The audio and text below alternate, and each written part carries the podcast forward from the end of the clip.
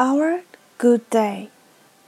If you give me five dollars, I will be your friend forever.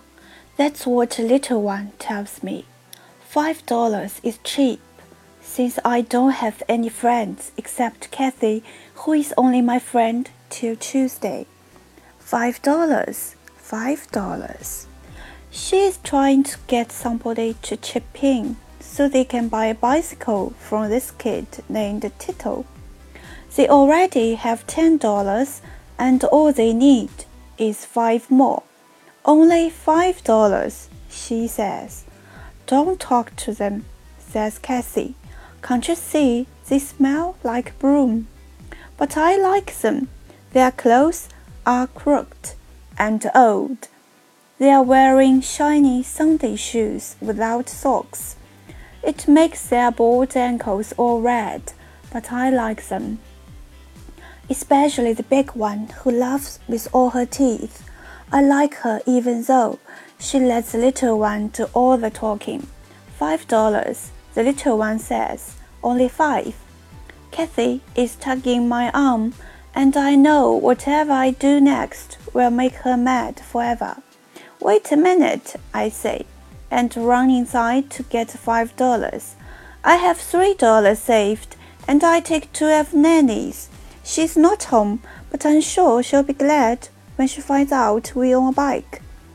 When I get back, Kathy is gone like I knew she would be, but I don't care.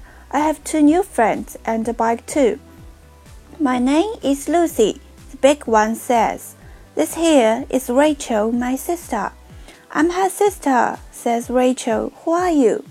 And I wish my name was Cassandra or Alexis or Maritza, anything but Esperanza.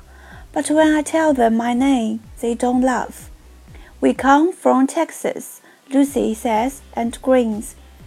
Her was born here, but me, I'm Texas. You mean she, I say. No, I'm from Texas and doesn't get it. This bike is three ways ours, says Rachel, who is thinking ahead already. Mine today, Lucy's tomorrow, and yours day after. But everybody wants to ride it today because the bike is new. So we decide to take turns after tomorrow. Today it belongs to all of us. I don't tell them about Nenny just yet. It's too complicated. Especially since Rachel almost put out Lucy's eye about who was going to get to ride it first. But finally we agreed to ride it together. Why not?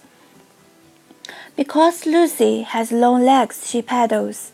I sit on the back seat, and Rachel is skinny enough to get up on the handlebars, which makes the bike all wobbly as if the wheels are spaghetti.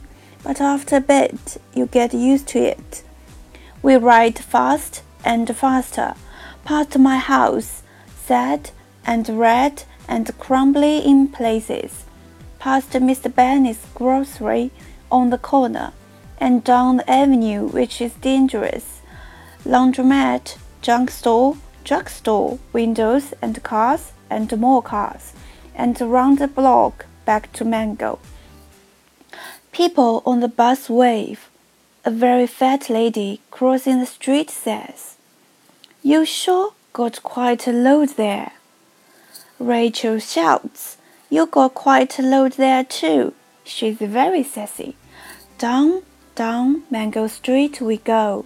Rachel, Lucy, me, our new bicycle, laughing the crooked ride back.